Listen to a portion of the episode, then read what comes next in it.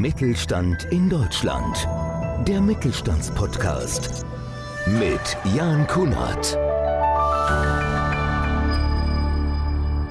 Jürgen Steinhäuser von der Key Storage GmbH ist Unternehmer und Experte für Zugangskontrollsysteme, Schließanlagen und Sicherheitslösungen. In der heutigen Episode spricht er über die großen Herausforderungen der letzten Jahre für den Mittelstand und wie der Weg in eine bessere Zukunft aussehen könnte. Denn er ist sich sicher, dass kleinen und mittleren Unternehmen durch grobe und fahrlässige Fehler in der Politik und Wirtschaftsverbänden nun sehr schwere Zeiten Zeiten bevorstehen.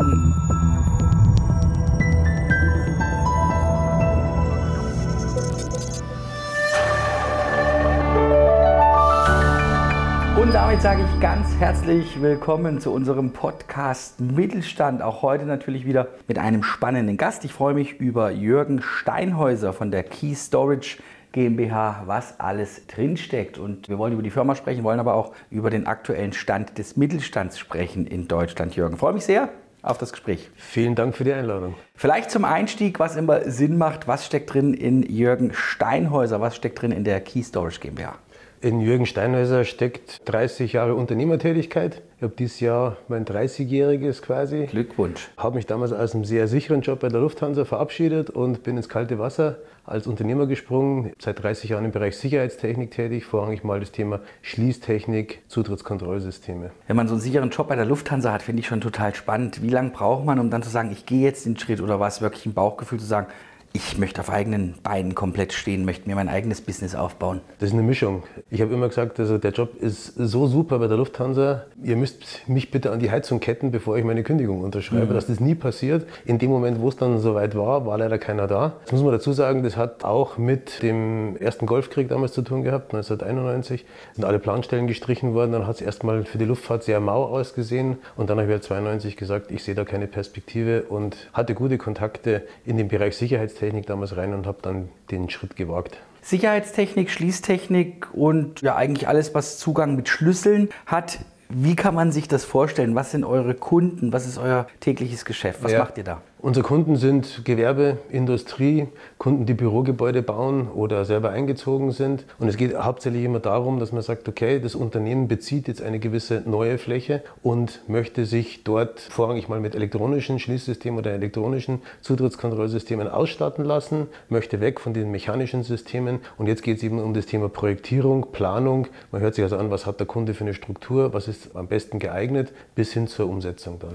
30 Jahre ist ja eine lange Zeit und man sieht es ja nun auch im Alltag, wie sich alles weiterentwickelt hat. Wie würdest du so diese 30 Jahre reflektieren und was wird vielleicht in Zukunft sogar noch kommen und passieren? Das ist eine sehr gute Frage. Die letzten 30 Jahre sind hauptsächlich so um die Jahrtausendwende herum geschnitten worden. Bis etwa 2000 waren ausschließlich mechanische Schließsysteme im Einsatz und man hat Zutrittskontrollsysteme genutzt, die alle verkabelt waren. So etwa um 2000 herum gab es dann batteriebetriebene elektronische Schließzylinder. Das waren riesen Quantensprung, weil von da ab konnte man sagen, an der Tür baue ich jetzt auch Komponenten ein für Zutritt, äh, die nicht mehr verkabelt waren. In den letzten 20 Jahren, 22 Jahren hat sich das alles stark weiterentwickelt. Wir haben biometrische Systeme bekommen, Fingerabdruck, Iris-Scan und so weiter und so fort. Es gibt Entwicklungsleiter von in der Industrie, die ich kenne, mit denen ich mich ja regelmäßig austausche, die sagen, ja, das geht alles schon sehr, sehr weit. Das Problem ist Hacking, das Problem ist Überwachung und es gibt also gerade im Entwicklungsbereich Bereich Menschen, die sagen, in 20 Jahren, in 30 Jahren wird sich das wieder rückabgewickelt haben. Man, man sieht diese Gefahr der Überwachung und des Ausspähens und man geht eher wieder zurück zur Mechanik. Spannende Zeiten auf jeden Fall, wir werden sehen, was passiert. Was ich so spannend finde, gerade wenn man in deinem Bereich dann unterwegs ist, man muss sich ja ständig weiterentwickeln. Man muss immer im Lauf der Zeit unterwegs sein. Ich finde es schon schwierig. Teilweise, wenn man jetzt ein neues Smartphone bekommt, ja, ich glaube, ich kenne bei meinem 100 Funktionen gar nicht. Ne? Ich habe eben durch Zufall wieder eine neue Funktion mhm. durch jemanden mitbekommen, weil er sich damit beschäftigt hat. Wie schwierig ist es wirklich, da immer up-to-date zu sein? Ich habe so manchmal den Eindruck, man muss ja wirklich sich jede Woche schulen, jede Woche weiterentwickeln, weil die Technik einfach immer weiter voranschreitet. Ja und nein. Also es gibt natürlich auch viele Dinge, die jetzt aus der Industrie kommen, die ich selber als nicht sinnvoll erachte. Es ist immer dieser Versuch zwischen dem Endkunden und der Industrie rauszufinden, was möchte der Endkunde, was ist sinnvoll für den Endkunden und was ist das, was aus der Industrie kommt, was ist passend. Es gibt auch manche Produkte, die wir selber entwickelt haben, gerade im Softwarebereich haben wir einen digitalen Grundrissplan entwickelt, in den quasi die Komponenten aus der Verwaltungssoftware eingezogen werden können, wo der Kunde sagt, das ist sinnvoll, gerade bei größeren Anlagen. Wenn du mehrere hundert oder tausend Türen hast, dann brauchst du einfach einen Überblick. Und dann haben wir gesagt, okay, da gibt es nichts in der Industrie, also entwickeln wir selber was. Aber es ist schon, wir liegen nicht immer richtig, das ist völlig klar, aber es ist immer dieses Abwägen, was braucht der Kunde und was ist sinnvoll. Was bereitet dir an deinem Job die meiste Freude? Das ist die Mischung aus Technik und Organisation und Verwaltung. Also ich bin selber in der Montage noch unterwegs. Ich unterstütze mein Team da. Wir kümmern uns abwechselnd um das Thema Programmieren, um das Thema Service beim Kunden. Das, also der Kundenkontakt ist mir sehr wichtig und vor allen Dingen auch dieses Lösung finden. Ja, wir, wir sehen uns als Lösungsanbieter. Der Kunde schildert ein Problem und dazu suchen wir uns eine Lösung. Und das ist eigentlich das, was das Tagesgeschäft ist und was wahnsinnig Spaß macht. Das ist das eine, was viel Freude bereitet. Gibt es auch Dinge, die dich besonders sehr aufregen aktuell da? Ja, nicht von den Kunden her, sondern eher von der Politik her. Mhm. Wir hatten uns ja im Vorgespräch auch schon darüber unterhalten. Es ist ziemlich dramatisch, was momentan im Mittelstand passiert. Gut, wir sind jetzt in einer Branche, die nach wie vor eine extrem hohe Nachfrage hat. Es scheint auch nicht abzureißen. Aber ich kenne natürlich aus, dem, aus den Unternehmerkreisen auch sehr viele Freunde und ja, Gleichgesinnte, denen es nicht so gut geht. Also das, was da auf der politischen Seite passiert, ist momentan nicht lustig. Und ich denke, der Mittelstand wird sich noch warm anziehen müssen. Das ist sehr, sehr kritisch. Wir haben ja eben, wie du schon sagst, bereits darüber gesprochen. Was meinst du, wäre jetzt der richtige Weg? Wo sollte man jetzt seitens der Politik mal ansetzen, dass der Mittelstand wirklich gestärkt wird, dass er gesichert wird? Ich habe auch oft das Gefühl, dass diese Spannung oder beziehungsweise zwischen arm und reich, dass das immer mehr wird in Deutschland mhm. und dass der Mittelstand eigentlich gar nicht mehr die Chance hat zu bestehen. Da kommt jetzt eine ganz unangenehme Antwort, mhm. weil ich den Eindruck habe, dass der Mittelstand tatsächlich geopfert werden soll. Das höre ich aus vielen Gesprächen. Ob das so ist, da wird jetzt, werden mir genügend andere Leute was anderes dazu sagen. Aber ich habe den Eindruck, mit der gesamten Politik, die gerade läuft, auf der Energiebasis, auf der Nachhaltigkeitsbasis, es werden ja immer mehr Vorschriften den Unternehmern gemacht, die ins Leben nicht leichter machen. Ich habe mal eine Statistik gelesen, da ging es um die Vorschriften, die in der Baubranche in den letzten 20 Jahren passiert sind. 20 bis 25 Jahren sind 25.000 Verordnungen in der Baubranche dazugekommen. Das hört sich ja dann auch an, als wenn wir vor 25 Jahren nicht bauen konnten. Mhm. Also müsste ja jedes Haus eingestürzt sein. Also das zeigt, wie dramatisch die Politik in die Tätigkeit des Mittelstandes eingreift. Ist es auch viel zu viel Bürokratie deiner Meinung nach? Das ist ganz sicher. Wer sich heute selbstständig macht, äh, gerade im Handwerk, ja, der Handwerksmeister, der kann ja, ich sage es mal ganz flapsig, gerade ausschauen. Der hat eine, eine, umfassende Ausbildung, der hat genügend Erfahrung am Bau. Der Mann kann oder die Frau kann selber denken und die, können, die wissen selber, was richtig und was falsch ist, was gut oder was schlecht ist.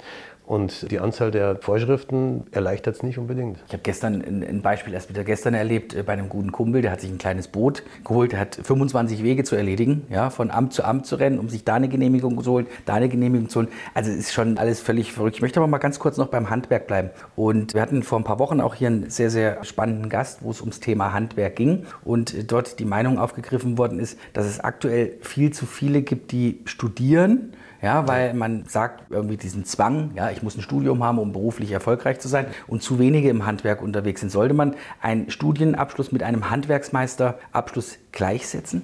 Weiß ich nicht, ob das notwendig ist. Ich glaube, es muss ein Verständnis wieder in die Gesellschaft rein. Früher hat man gesagt, Handwerk hat goldenen Boden. Es muss dieses Verständnis rein, was im Handwerk möglich ist und wie wichtig das, das ist. Ich habe vor ein paar Monaten mal ein Gespräch belauscht zwischen zwei Müttern, die saßen neben mir im Lokal und haben sich unterhalten. Und sagt die eine, ja, mein Sohn studiert jetzt, ich weiß nicht mehr was. Und dann sagt die andere, ach Mensch, wie gut du doch dran bist. Meiner will irgendwas ins Handwerk und ich kann ihm das nicht ausreden. Na gut, da kannst du jetzt nichts sagen. Aber ich habe mir gedacht, ich, also das spiegelt wieder, welches Problem in der mhm. Gesellschaft ist. Alle wollen studieren, jeder will will nur noch Abitur machen, aber im Handwerk, und ich meine, das ist, Handwerk meinen die meisten immer so Baustelle und Fliesenleger, Elektriker. Ja, Handwerk ist auch Bäcker, Handwerk ist auch Metzger. Handwerk ist im weitesten Sinn auch die Landwirtschaft. Ich meine, wenn wir das alles verkommen lassen, ja, wo führt es denn dann hin? Ja, wir merken es ja jetzt schon, glaube ich, im Alltag. Ne? Also wir haben jetzt mal letztens zu Hause den Hof pflastern wollen. Ja. Da sind uns sechs Monate, sieben Monate ja, Wartezeiten absolut. mitgeteilt worden.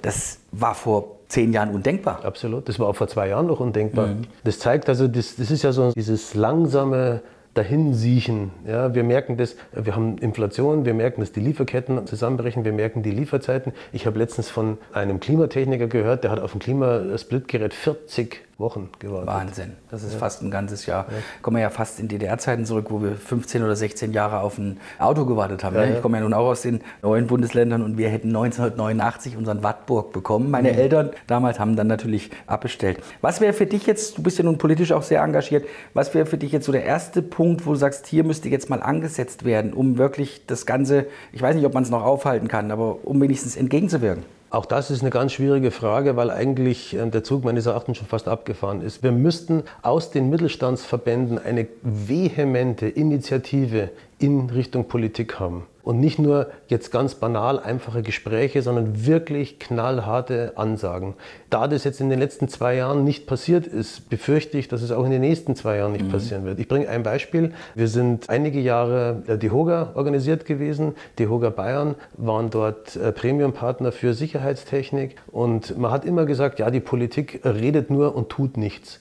Und die Frau Inselkammer war ja damals Präsidentin, ich glaube, sie ist heute immer noch Präsidentin, weiß ich gar nicht, und hat äh, immer so ihren, ihren Lieblingsdisput mit Markus Söder gehabt. Und in dem Moment, wo sie wirklich was tun hätte können, wo sie gesagt hätte, so, wir schauen jetzt selber, was wir brauchen, was unsere Unternehmen brauchen, sind in Bayern 12.500 Unternehmen. Man hat damit geworben, es sind 400.000 Wählerstimmen, die da hinten dranhängen. Und wir sagen jetzt, das spielen wir nicht mehr mit. Und was hat man getan? Man hat sich Bauchpinseln lassen und hat, ist der Politik wieder hinterhergerannt. Und das ist nur ein Beispiel für das, was sich in den Verbänden, Mittelstandsverbänden tut. Man müsste wirklich aufstehen und man müsste sagen, so, jetzt ist Schluss mit Freundschaft, mit der Politik. Es geht um unsere Existenz, es geht um unser Leben. Glaubst du, dass es ausgeschlossen ist, dass die Menschen, man sieht das ja manchmal in Nachbarländern, wo man sich denkt, mein Gott, was ist in diesen Ländern los, dass es hier so weit kommt, dass die Menschen wieder auf die Straße gehen und wirklich extrem gegen das, was gerade passiert, demonstrieren? Ich hoffe nicht, dass es ausgeschlossen ist. Ich, manchmal verliere ich meinen Glauben daran. Mhm. Ich denke aber, dass wenn wir jetzt in den nächsten Herbst, in den nächsten Winter schauen und sehen das Thema Gaskrise, das sehen, sehen das Thema Energiekrise, also wir werden ziemliche Insolvenzwellen sehen. Wir werden auch im Mittelstand sehr, sehr viele Unternehmen sehen, die leider dicht machen. Und dann haben wir eine sehr, sehr hohe Arbeitslosenquote. Und dann werden wir mal schauen, ob die Menschen, die heute noch sich zurücklehnen und sagen, es passiert doch überhaupt nichts, ist doch alles gut, ob die dann immer noch so ruhig sind. Was wünschst du dir persönlich für dich und für dein Unternehmen, wenn man jetzt mal so zwei Jahre vorausblicken kann? Ich würde mir zum einen wünschen, dass unsere Kunden uns weiterhin so treu sind, dass wir auch die guten Kunden haben, die zu uns passen. Also wir dürfen uns unsere Kunden noch aussuchen, mhm. dass das so bleibt. Und ich würde mir wünschen, dass am Arbeitsmarkt ein Umdenken, wir haben das ja vorher schon so kurz angeschnitten, ein Umdenken weg von diesen Studien schulischer Ausbildung, mehr so in dieses Arbeiten mit den Händen, in den Handwerk, in, dass der Handwerk wieder einen neuen Stellenwert bekommt. Das wird auch unbedingt notwendig sein, sonst wird diese Gesellschaft ja, in dem Bereich farmen und wird dann nicht nur ein halbes Jahr warten, sondern vielleicht auch überhaupt nichts mehr bekommen. Unvorstellbare Geschichte eigentlich, weil man immer so gedacht hat, Mensch, in Deutschland, hier funktioniert alles, wenn man nach links und rechts guckt. Mittlerweile müssen wir uns Absolut. wirklich mehr mit uns selbst beschäftigen. Absolut. Wieder. Jürgen Steinhäuser, vielen Dank von der Key Storage GmbH Sicherheitstechnik, Schließtechnik, alles was mit den Zugang mit Schlüsseln und Transpondern ermöglicht. Spannendes Gespräch, wichtige Themen. Jürgen, ich wünsche dir alles Gute für dich und dein Team und sage ganz herzlichen Dank. Vielen Dank fürs Gespräch, Stelle. hat Spaß gemacht. Dankeschön. www.podcast-mittelstand.de, da gibt es natürlich noch viele weitere Folgen und ich sage an dieser Stelle auch Dankeschön fürs Reinhören. Bis zur nächsten Ausgabe. Ich bin Jan Kunert. Macht's gut. Mittelstand in Deutschland. Der Mittelstandspodcast. Mehr Infos mittelstand-in-deutschland.de